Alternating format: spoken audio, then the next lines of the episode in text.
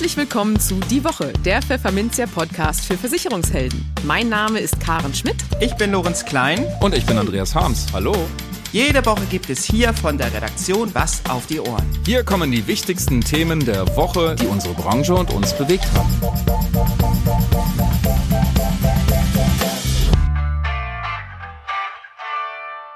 Moin aus Hamburg und herzlich willkommen zu Folge 134 unseres Podcasts. Heute ist Freitag, der 5. Mai 2023. Und diese Themen haben wir heute für Sie. Wir sprachen mit Martin Klein, Vorstand des Branchenverbands der unabhängigen Finanz- und Versicherungsvermittler Votum, über die Vollbremsung der EU-Kommission beim Provisionsverbot und was jetzt stattdessen auf die Branche zukommen könnte.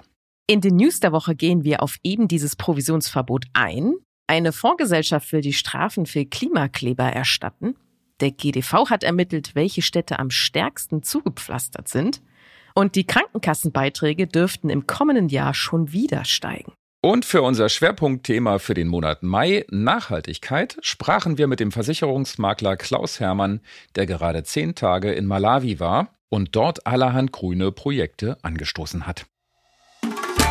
Werbung Ihre Kunden erwarten von einer privaten Krankenversicherung individuellen Schutz mit ausgezeichneten Leistungen. Wir liefern noch ein bisschen mehr. Unser R&V Gesundheitskonzept Agil bietet umfassende Leistungen für mehr Individualität, hochwertige Versorgung, Sicherheit und Komfort, inklusive Zugang zur Telemedizin. Darüber hinaus profitieren Ihre PKV-Kunden von digitalen und modernen Gesundheitsservices. So etwa die attraktiven Serviceprogramme R&V Family Coach und R&V Best Specialist, die bei entscheidenden Themen wie der Familienplanung oder bei schweren Erkrankungen oder Operationen schnell und hilfreich zur Seite stehen. Die R&V ist die zukunftssichere Alternative für Ihr PKV-Geschäft. Überzeugen Sie sich jetzt unter makler-gesundheit.de slash agil. Im Gespräch das Provisionsverbot ist tot, es lebe das Provisionsverbot. So ungefähr könnte man die Rede von EU-Kommissarin McGuinness vom vergangenen Donnerstag verstehen. Denn sie hat in Stockholm zwar erklärt, von ihren Plänen zur Einführung eines Provisionsverbots in der Finanzberatung vorerst Abstand zu nehmen. Was das aber alles zu bedeuten hat, was noch kommen kann und welche verschärften Transparenzregeln nun auf die Branche zukommen könnten, Darüber sprachen wir mit Martin Klein, Vorstand des Votum-Verbandes. Hallo Herr Klein, viele Grüße aus Hamburg nach Rostock.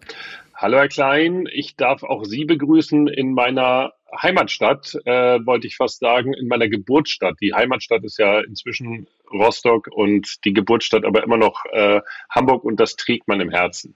Lieber Klein, seit Donnerstagabend wissen wir es, ein vollständiges EU-weites Provisionsverbot in der Finanzberatung ist abgewendet, zumindest für die nahe Zukunft. Und seither ist praktisch in jedem Pressebericht zu lesen, dass die Vermittlerbranche kollektiv aufatmet. Geht es Ihnen auch so? In welcher Gemütslage befinden Sie sich? Ja, also so, so ein leichtes Durchschnaufen war da schon. Also ich, ich, muss ja zugeben, dass ich auch gerne Recht behalte und ich glaube, ich habe in jeder meiner zuletzt veröffentlichten Pressemeldungen oder auch Statements gesagt, äh, bleibt ruhig, das wird nicht kommen. Aber trotzdem ist das dann schon auch ein Durchschnaufen, wenn man das dann auch äh, bestätigt bekommt. Und wir hatten ja äh, am 27. und 28. April unsere große Mitgliederversammlung mit äh, 120 äh, Unternehmensvertretern aus der Branche, ähm, Gastgeber die Signal Iduna in Dortmund und haben das da dann so ein bisschen äh, live auch äh, schon mal einspielen können, die Rede von Frau McGuinness und haben das ein bisschen auch analysiert und kommentiert. Und da war natürlich durchaus auch eine Erleichterung äh, zu spüren. Das stimmt schon, ja. Mhm. Ja, Merritt McGuinness erklärte, ein vollständiges Verbot könne zu diesem Zeitpunkt zu disruptiv aktiv sein, das waren ihre Worte. Man erwäge nun andere Maßnahmen, wie zum Beispiel erweiterte Transparenzpflichten. Was ist denn hier ganz konkret aus Ihrer Sicht zu erwarten? Was kommt da auf den Tisch am 24. Mai? Ja, das ist jetzt wieder so ein Blick in die Glaskugel, weil äh, das ist, glaube ich, auch noch ganz spannend. ich, ich, ich wüsste gerne, ob Frau McGuinness äh, ihren Plan B eigentlich schon genau kennt. Ähm, ähm, die Rede war jetzt ja nicht so, dass man sagt, ähm, Details äh, lassen sich daraus schon ableiten. Und wenn sie eigentlich vorher vorgehabt hätte, und diesem Plan in der Schublade hatte, ein Provisions äh, Verbot, ein Ban of Commissions äh, zu verhängen, dann muss sie ja an ihrem Plan B jetzt auch eigentlich nochmal stark nachjustieren, sage ich jetzt mal, weil mh, hm, dann hat sie eigentlich die neuen Transparenzvorschriften, von denen sie jetzt spricht, ja eigentlich gar nicht so richtig vorbereitet, weil äh, wenn ich ein Verbot habe, brauche ich keine Transparenz. Aber ähm, deswegen sind wir da auch noch ein bisschen ähm, äh, ja, in, in einer abwartenden Haltung. Wir haben durchaus unterschiedliche Ansätze im Bereich der Versicherungsanlageprodukte und der Kapitalanlageprodukte, auch bei der Vermittlung. Äh, äh, wer vielleicht selber nur Versicherungsvermittler ist, weiß das vielleicht nicht ganz so genau. Bei den, äh, bei den Kapitalanlageprodukten muss heute schon ähm, im Rahmen der Vermittlung dem Kunden äh, in Euro und Cent offengelegt werden, wie viel Provisionen denn äh, für die Vermittlung eines solchen Produktes fließen. Ähm, mhm. Deswegen ist, stellt sich da schon die Frage, wie viel Transparenz wollen wir da noch mehr haben? Auch haben wir da schon eine jährliche Berichterstattung über laufende äh, Kosten und, und Provisionen. Das findet auch einmal jährlich statt. Also da fragt sich schon, was soll denn noch mehr kommen? Zumal wir ja da teilweise eher das, äh, den Eindruck haben, und das hat ja auch die EU-Kommission schon mal formuliert, dass wir auch so eine äh, Überinformation an, an so, eine, so eine Informationsflut haben, die den Kunden auch teilweise erschlägt. Im Bereich der Versicherungsanlageprodukte haben wir noch nicht die Offenlegung der, ähm, der Provision, sondern da haben wir uns ja bewusst auch dafür eingesetzt, dass wir eine Offenlegung der Abschlusskosten ähm, haben, äh, weil wir das auch weiterhin als sehr sinnvoll erachten, dass der Kunde sieht, wie viel in einem Produkt an Abschlusskosten sind. Ähm, äh, da ist es, da ist es äh, tatsächlich so, dass wir diese äh, Ausdifferenzierung nach wie viel Provision fließt, ähm, da so ein bisschen kritisch sehen. Ähm, zumal wir hier äh, es mit Produkten äh, zu tun haben, die ja für alle Vertriebswege gleiche Abschlusskosten äh, vorsehen, gleiche Tarifierung vorsehen.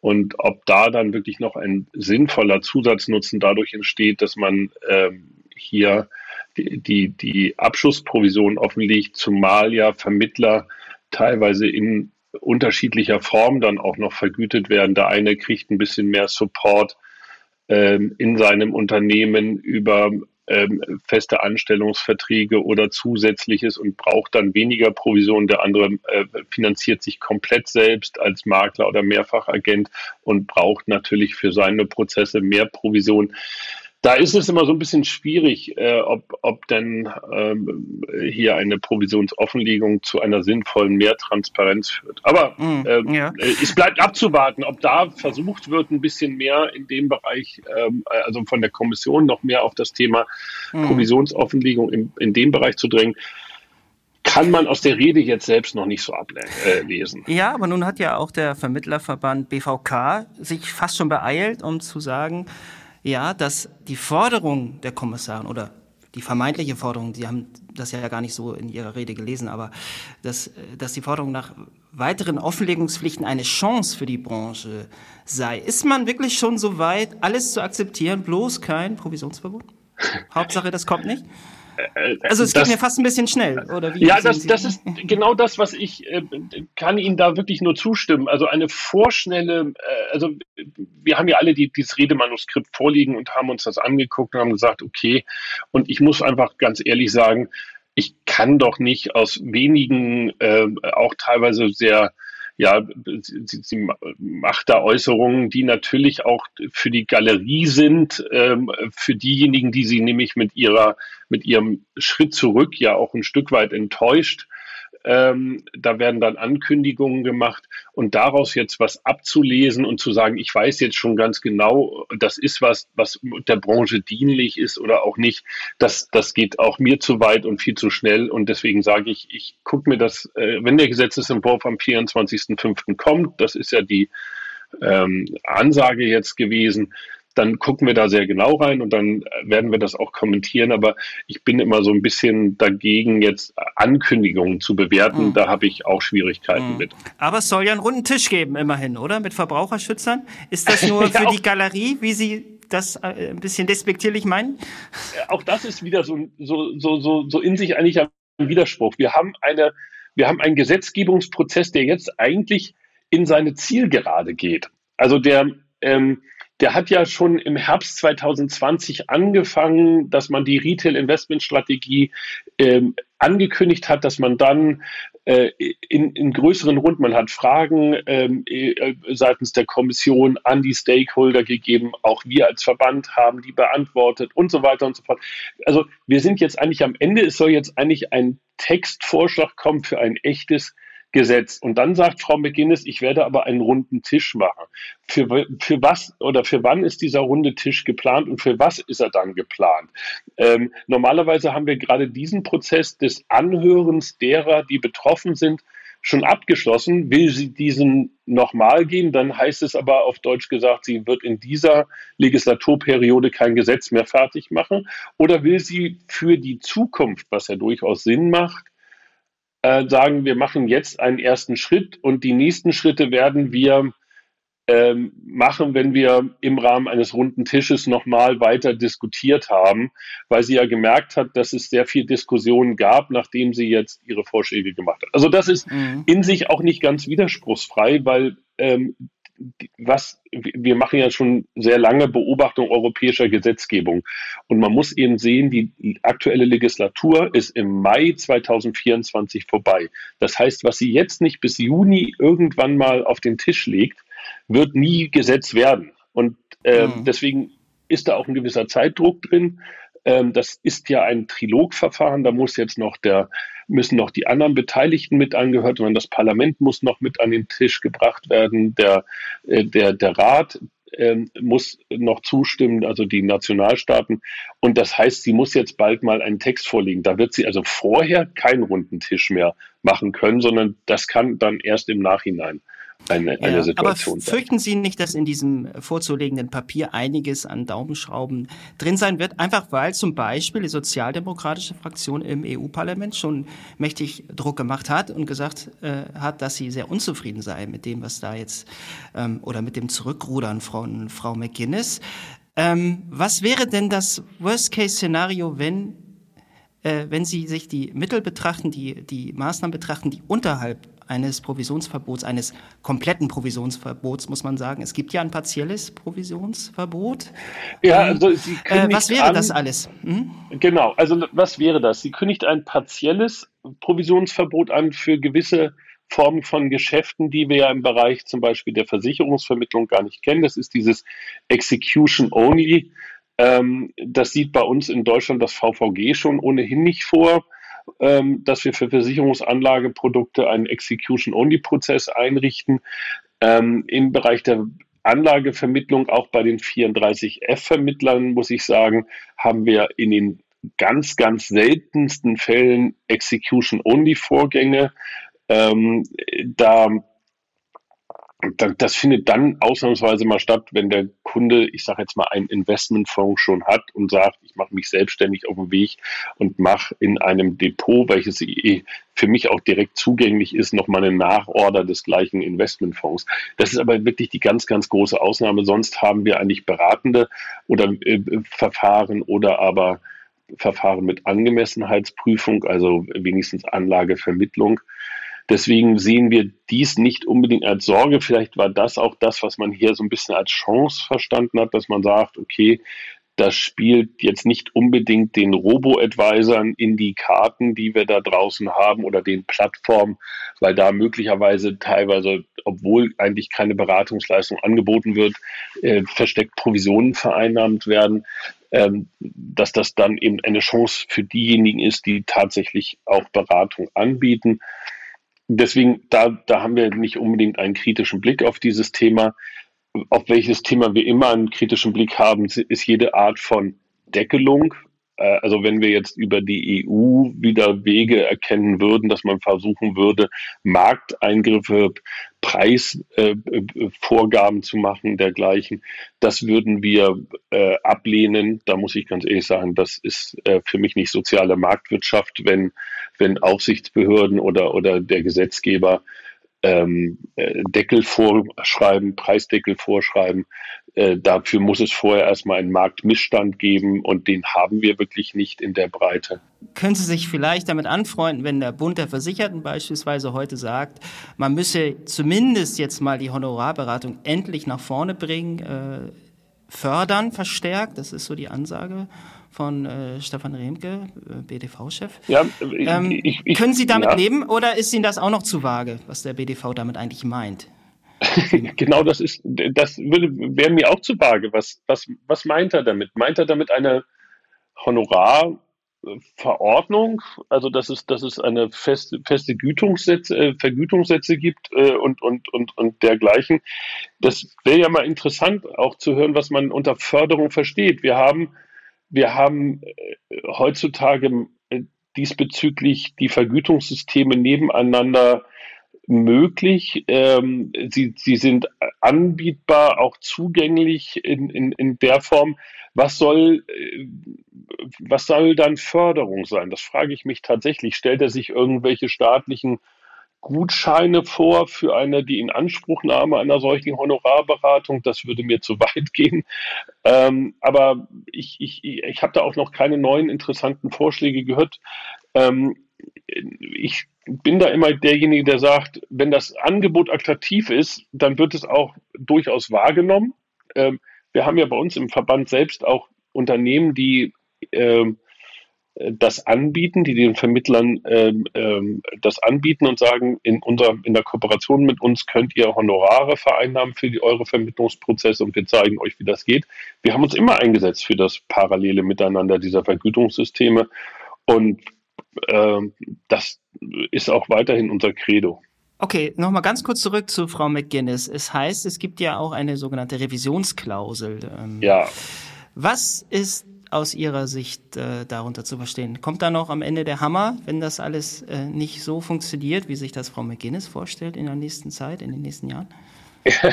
Witzigerweise hat mein Übersetzungssystem diese Revisionsklausel als starke Überprüfungsklausel übersetzt. Auch ganz interessanter ja. äh, Übersetzungsansatz, wenn man das sieht. Und sie formuliert es so, dass sie sagt, äh, diese Klausel soll es uns, ähm, ob sie es dann noch ist, ist ja dann sehr fraglich. Angeblich hat sie ja andere Pläne mit ihrer Karriere.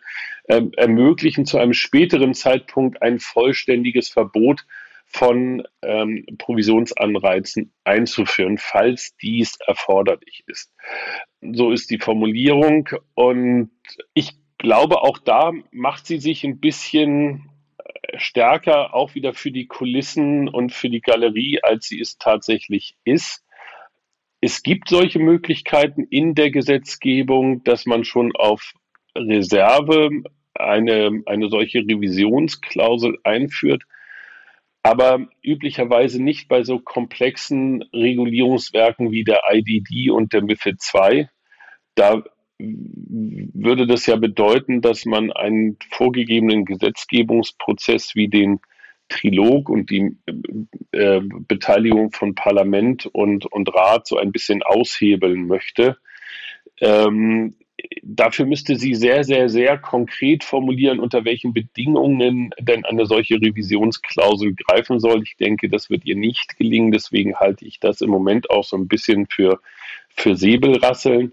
Aber da müssen wir sehr, sehr genau aufpassen und sehr genau hingucken, ähm, weil ich bin schon der Meinung, dass wir bei diesen zentralen Richtlinien äh, auch das normale europäische Gesetzgebungsverfahren beibehalten sollen mit den Einflussnahmen, die dann bestehen und auch die Beachtung der nationalen Besonderheiten, die wir haben. Und wir es nicht akzeptieren können, dass hier im Wege von äh, delegierten Verordnungen äh, von der Europäischen Kommission durchregiert wird, ähm, um dann so nach dem Motto nicht jetzt, aber später machen wir es dann automatisch, ungefähr ein Provisionsverbot einzuführen. Bleibt ein Punkt, bei dem wir sehr kritisch hinschauen müssen, ja. Okay, auch wir verfolgen die ganze Entwicklung weiter kritisch. Das war Martin Klein, geschäftsführender Vorstand des Branchenverbands Votum. Herzlichen Dank für das Gespräch. Herzlichen Dank, Herr Klein. Uns gehen die Themen nicht aus. Wir haben uns ja letztens in Berlin getroffen, ja, um uns mal die genau. Zukunft der Altersvorsorge anzugucken. Und da bleibt ja auch noch äh, sehr viel Luft nach oben, was denn die private Altersvorsorge und die Regulierung angeht. Schauen wir mal. Ne? Ich hoffe, dass wir dieses Jahr noch was äh, bekommen, was wir diskutieren können. Alles klar. Danke. Danke. Ihnen. Tschüss. Tschüss. Die News der Woche. Wir haben es eben schon gehört. EU-Finanzkommissarin McGuinness ist von ihren umstrittenen Plänen für ein EU-weites Provisionsverbot in der Finanzberatung abgerückt. In ihrer Rede im Rahmen des Eurofi High Levels Seminar am Donnerstag in Stockholm erklärte die Iren, dass man auf ein vollständiges Verbot vorerst verzichten werde. Dabei ließ McGuinness durchblicken, dass der Sinneswandel der Kommission vor allem auch der starken Lobbyarbeit der Branche sowie etlicher EU-Regierungen geschuldet sei. Wir haben denen zugehört, die uns sagen, dass ein vollständiges Provisionsverbot zu diesem Zeitpunkt zu disruptiv sein könnte, sagte sie. Anstelle eines Verbots würden nun niederschwellige Maßnahmen erwogen, wie etwa Transparenzpflichten. Zu den Organisationen, die offenbar erfolgreich in Brüssel Lobbyarbeit betrieben haben, gehört der Bundesverband Deutscher Versicherungskaufleute, kurz BVK. Und der gab sich erleichtert über die Kehrtwinde von McGuinness. Zuvor hatte der BVK nämlich davor gewarnt, dass ein EU-weites Provisionsverbot das Aus für rund 190.000 Versicherungsvermittler in Deutschland bedeuten könnte, da ihnen mit einem Provisionsverbot die wirtschaftliche Existenzgrundlage entzogen wäre. Zugleich betonte der Verband, dass man die Forderung der Kommissarin nach weiteren Offenlegungspflichten, Zitat, als Chance für die Branche sehe. Hier gilt es, noch im weiteren Dialog eine ausgewogene Lösung im Sinne eines sinnvollen Verbraucherschutzes zu erzielen, wie BVK-Präsident Michael Heinz kommentierte. Der Bundesverband Finanzdienstleistung AFW bezeichnete das vorläufige Votum gegen ein Provisionsverbot auch als O-Ton richtige Entscheidung. Diese sei von vielen guten Argumenten unterstützt, die durch den AfW, seinen europäischen Dachverband und viele gute Partner auf deutscher und europäischer Ebene vorgebracht wurden, hieß es am Freitag in einem Statement. Doch mit welchen alternativen Maßnahmen ist im Rahmen der europäischen Kleinanlegerstrategie nun konkret zu rechnen? Hierzu verwies der AfW auf den 24. Mai, der neue Details seitens der Kommission zutage fördern dürfte. Und dass hier noch einiges auf die Branche zukommen wird, zeigt diese Aussage in der Rede von Merritt McGuinness. Ich will klarstellen, auch wenn wir jetzt kein Verbot aller Zuwendungen vorschlagen, bedeutet das keinen Freifahrtschein für die Finanzbranche. Oh oh. Daraus ist nach Ansicht der Verbände BVK und AfW zu Schlussfolgern, dass wohl künftig mit mehr Transparenzpflichten zu rechnen sei. Der AfW listet außerdem folgende Punkte auf. Verschärfung der Bedingungen, unter denen Vergütungsanreize zulässig sind, Sicherstellung eines besseren Preis-Leistungs-Verhältnisses, geeignete, preisgünstige und leicht verständliche Beratung für alle zugänglich, bessere Kostenaufschlüsselung, verstärkte Kontrollen der Aufsichtsbehörden und ein gezieltes Verbot von Vergütungsanreizen für reine Ausführungsgeschäfte. Na, man darf gespannt sein, was die Politik am 24. Mai noch zusammenbraut. Wir halten Sie in diesem Podcast und auch auf unserer Webseite pfefferminzia.de natürlich auf dem Laufenden. Der Knatsch zwischen Klimaklebern, Autofahrern und Regierung ist in vollem Gange. Jetzt bekommen die Klimaaktivisten finanzielle Hilfe aus der Investmentbranche. Denn die nachhaltig ausgerichtete Investmentgesellschaft ÖkoWorld schaltet sich in den Streit über die Klimaaktivisten ein. Sie wolle künftig die Strafen erstatten, die die sogenannten Klimakleber zahlen müssen. Man gehöre der Initiative Die letzte Generation zwar nicht an, wolle jedoch so die Proteste für den Klimaschutz unterstützen, teilte das Unternehmen mit. Seit Monaten demonstrieren Aktivisten dafür, dass die Bundesregierung das Klima besser schützt. Dabei kleben sie sich normalerweise mit Sekundenkleber am Boden fest und blockieren so die Infrastruktur, zumeist den Straßenverkehr. Sie dort wieder zu entfernen, ist aufwendig und führt dazu, dass Bundesländer den Aktivisten mittlerweile Strafgelder in Form von Gebührenbescheiden aufbrummen. Die Höhe bestimmen sie danach, wie groß der nötige Polizeieinsatz war.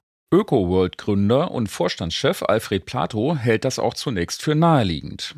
So sagt er, Konsequenzen für den zivilen Ungehorsam sind grundsätzlich nachvollziehbar und wichtig für eine funktionierende Gesellschaft. Wenn es allerdings um einen Notfall namens Klimaschutz geht, kann man dies so aus meiner Sicht nicht praktizieren. Weshalb Aktivisten ihren Bescheid nun nebst Überweisungsnachweis an ÖkoWorld schicken können und dann das Geld aufs Privatkonto zurückbekommen. Damit möchten wir ein Signal senden, wie wichtig es ist, für den Klimaschutz aufzustehen auch wenn man sich dafür hinsetzen und festkleben muss. So Plato. Ah, es ist manchmal so schön anzusehen. Ein Traum aus Beton, nicht wahr, Karen? Ah, traumhaft. Ja, wir mögen das. Oder auch Asphalt. Und wo finden wir das am stärksten? In Ludwigshafen am Rhein. Denn dort sind satte zwei Drittel des Siedlungsgebiets zugepflastert. Pardon, versiegelt. Klingt auch gleich viel besser. Das ist so viel wie nirgends sonst in Deutschland. Und das kann vor allem bei Starkregen zum Problem werden, wie der Versicherungsverband GDV im Rahmen einer Studie warnt. Denn wo Flächen versiegelt sind, kann Wasser nicht einsickern. Ganz logisch. Und kann damit die Kanalisation überfordern. Und weil die Gefahren durch Starkregen tendenziell eher steigen, sollten Kommunen diese Gefahr in ihrer Stadt- und Landschaftsplanung stärker berücksichtigen, heißt es vom GDV weiter. Auch Flächen zu entsiegeln gehöre auf die politische Tagesordnung. Für ihre Studie haben die Experten der VDS Schadenverhütung im Auftrag des GDV den mittleren Versiegelungsgrad in den Siedlungsgebieten von 134 Städten ausgewertet. Darunter finden sich die drei Stadtstaaten sowie die zehn einwohnerstärksten Kommunen jedes Bundeslands. Gleich nach Ludwigshafen folgen Mannheim und Rüsselsheim am Main mit einem Versiegelungsgrad von 66 Prozent bzw. 65 Prozent. Laut GDV liegt das an den großen Industrieflächen der chemischen Industrie und Autoindustrie innerhalb der Siedlungsgrenzen. Am wenigsten versiegelt ist hingegen das thüringische Suhl mit rund 30 Prozent. Im Vergleich der Bundesländer hat Baden-Württemberg mit 50 Prozent den höchsten Versiegelungsgrad, Brandenburg mit 36 Prozent den niedrigsten. Bundesweit liegt der Schnitt bei rund 44 Prozent. Erst in diesem Jahr waren die Zusatzbeiträge in der gesetzlichen Krankenversicherung, kurz GKV, um durchschnittlich 0,3 Prozentpunkte auf 1,6 Prozent gestiegen. Doch das könnte es noch nicht gewesen sein. Wie das Handelsblatt berichtet, könnten die Beiträge im kommenden Jahr um weitere 0,2 oder 0,3 Prozentpunkte anziehen. Auch das Bundesgesundheitsministerium stelle sich schon darauf ein, heißt es. Mit den Informationen bezieht sich das Blatt auf Krankenkassenkreise.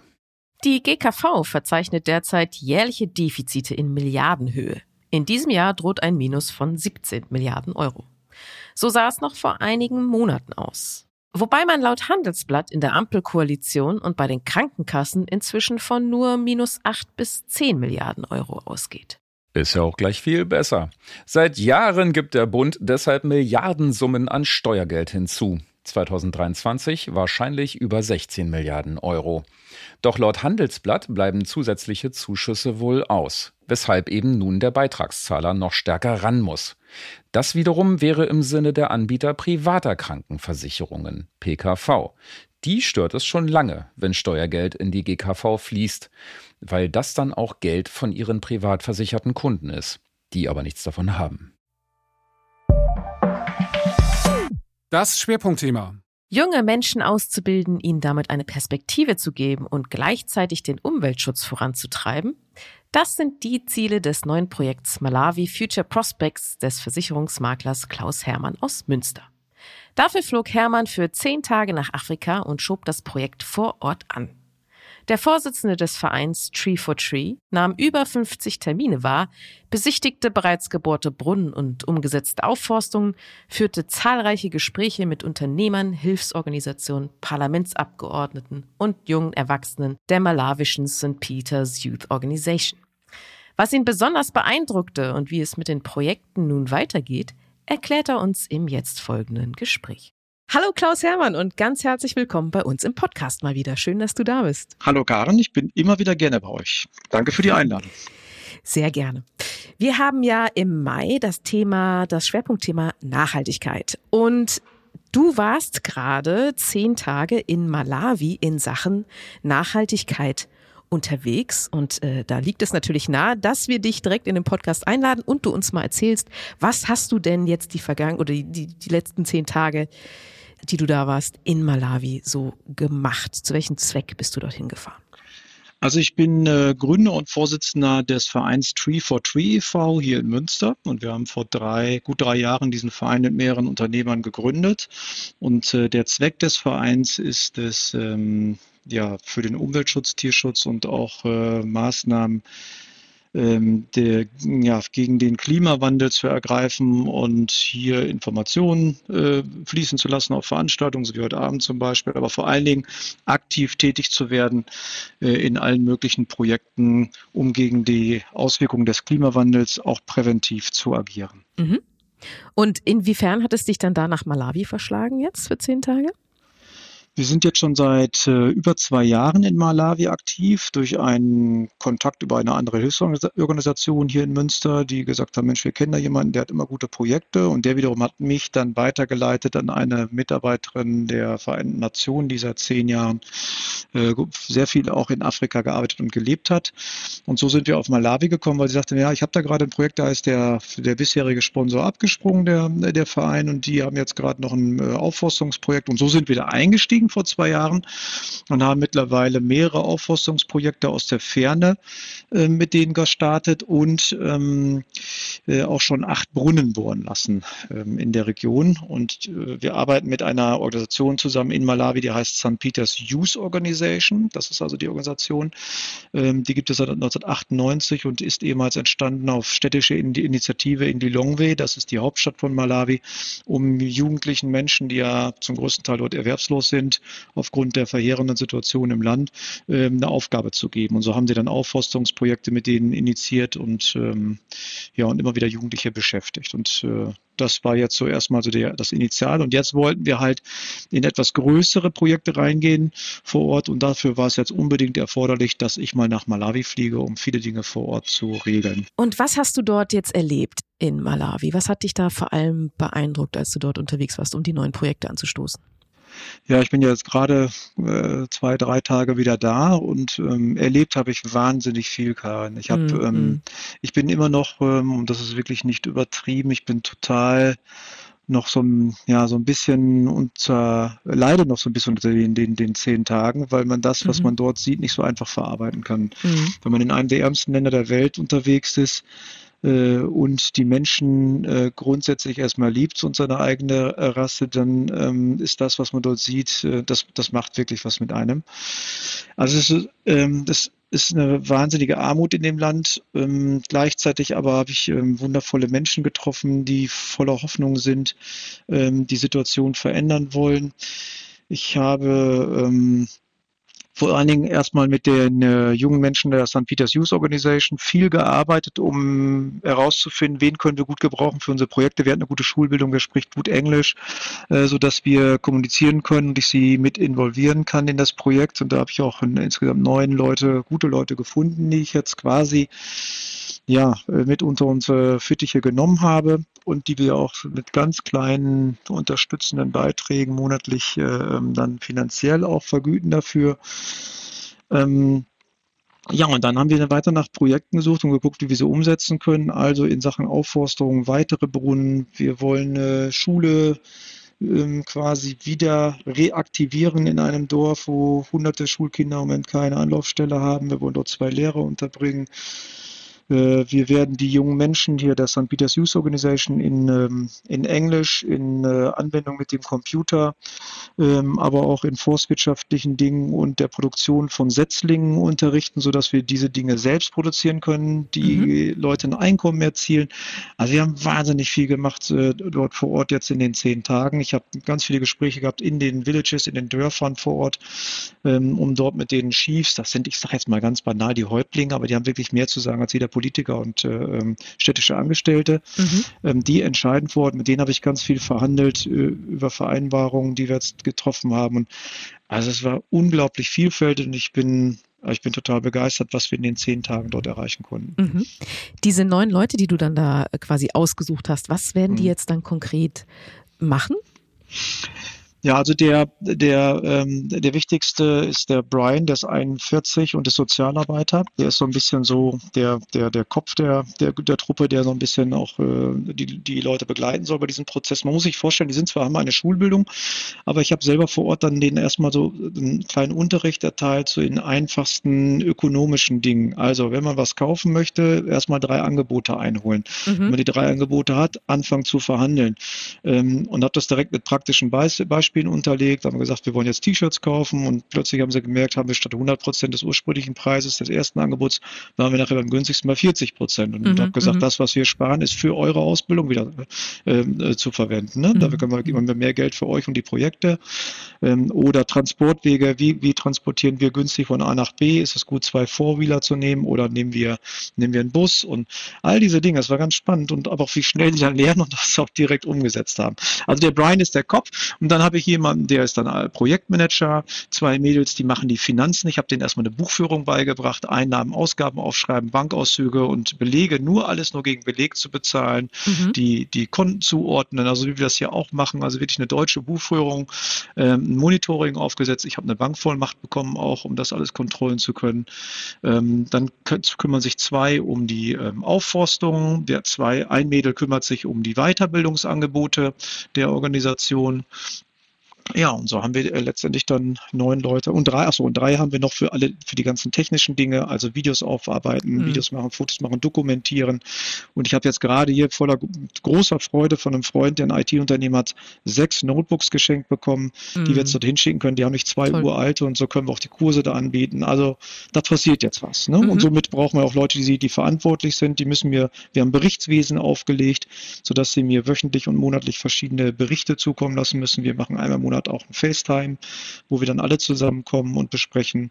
Also da haben wir, äh, dafür brauchte ich halt eben einige auch. Ich nenne das so mal an mein Leadership, ne, was wir da jetzt haben, ne, so das Führungsteam. Mhm. mhm. Das mit den Notebooks ist ein gutes Stichwort. Du hast ja auch in der Versicherungsbranche vor deiner Reise Geld eingesammelt für das neue mhm. Projekt. Ähm, wie viel ja. ist denn da zusammengekommen und, und wie viel braucht es eigentlich noch, um, um die angestoßenen Projekte jetzt auch fertigzustellen? Wir brauchen, wir brauchen da vor Ort Milliarden. ähm, ja, also das Land äh, braucht wirklich äh, unfassbar viel von allem. Ähm, also für das, was wir jetzt konkret an, äh, angehen werden, ich habe 20 Dörfer ähm, und, und Stellen ähm, herausgefunden, so in unserem Wirkungskreis, die dringend einen Brunnen brauchen. Brunnen kriegen wir sehr, sehr günstig dort, mhm. weil ich einen tollen Anbieter gefunden habe, der wirklich sagt, ich will daran nicht mehr viel verdienen, ihr macht hier tolle tolle Arbeit und wir kriegen dann Brunnen für rund 3.500 Euro. Also andere Organisationen zahlen teilweise bis 10 oder sogar, ich habe gehört, bis 20.000 Dollar. Ähm, also das haben wir wirklich gut eingestiegen. Ich möchte da noch bis zu 20 Brunnen bohren lassen, weil selbst da, wo wir bereits schon einen Brunnen haben bohren lassen, das, das, ich habe mir das ja alles angesehen, da ist jetzt ein Brunnen, aber das Areal ist riesig groß. Das ist ein Dorf, da leben dann 5000 Menschen weit mhm. verstreut. Die sind ja nicht mhm. alle in einer Straße oder so, sondern klar, klar. das Ganze. Und dann müssen die, um sich mal eben einmal Wasser zu holen, trotzdem noch 800 Meter laufen oder einen Kilometer von diesem Brunnen. Wir brauchen also mehr Wasserstellen, ähm, auch um, um äh, dann unsere Aufforstung ähm, natürlich bewässern zu lassen. Ist auch wichtig. Also wir haben dann äh, auch mit der Schule, das weiß ich noch gar nicht, wie teuer das wird. Das kann ich in etwa, ich schätze, das wird so, die, diese Schule zu reaktivieren. Da brauchen wir wahrscheinlich so 15.000 bis 20.000 Euro noch. Oder wir müssen eine Brücke erneuern, das kann ich noch gar nicht einschätzen. Also, mhm. ich habe rund 50.000 Euro gesammelt. Mhm. Ähm, der Toll. überwiegende Teil kommt aus der Branche. Mhm. Ähm, habe auch schon, als ich vor Ort war, direkt einen Versicherer angerufen, habe gesagt, so ihr wollt ihr unterstützen, die nehmen das jetzt als Pilotprojekt rein. Ich kann ja sagen, das ist die VPV-Versicherung, das ist mhm. ja, das ist ja kein Geheimnis. Die haben gesagt, Mensch, das nehmen wir hier für die nächsten Jahre als Leuchtturmprojekt für uns, das möchten wir unterstützen. Die haben dann direkt aus der Ferne schon mal entschieden, wir übernehmen jetzt einen Brunnen und eine Aufforstung, die ich gerade vor Ort versprochen hatte.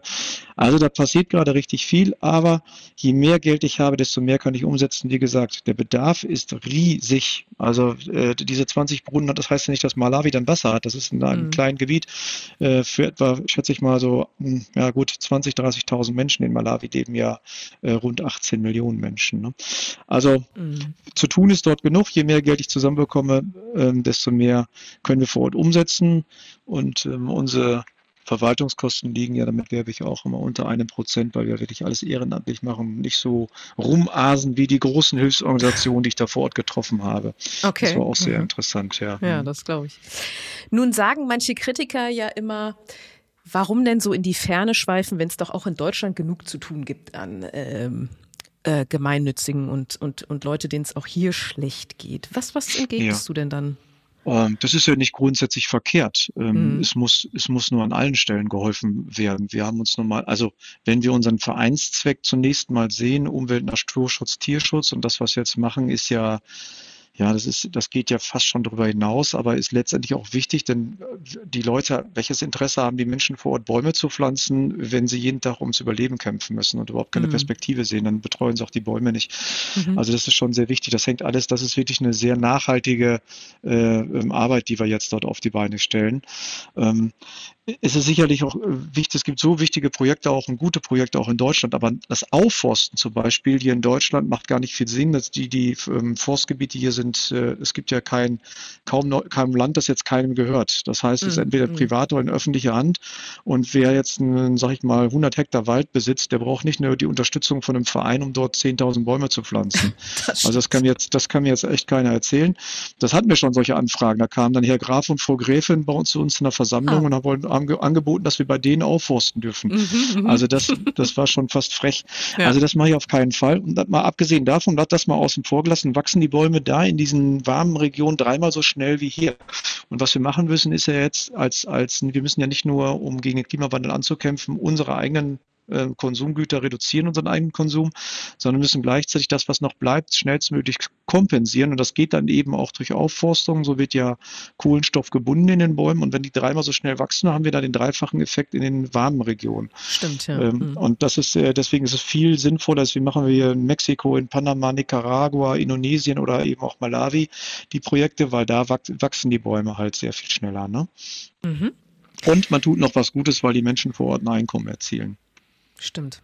Ja, also ein ganz spannendes Projekt. Ähm, vielen Dank, dass du da uns ein paar Einblicke gewährt hast von deiner Reise und äh, die ja auch sehr eben emotional äh, durchaus belastend äh, gewesen ist. Das hört man ja, klingt ja auch so ein bisschen durch, wenn du davon äh, sprichst, was du da gesehen hast und erlebt hast. Ähm, wenn man sich denn beteiligen möchte, spenden möchte, wo könnte man das denn tun? Also es ist ganz einfach, man geht auf die Seite Tree for Tree, also Tree und dann die Ziffer 4, Tree for, Ziffer 4 und dann wieder Tree.de. Mhm. Dort gibt es alle Informationen, da gibt es die Unterstützerseite. Wir freuen uns über jede Einzelspende, über jede Großspende und ähm, ja, da findet man alle Informationen.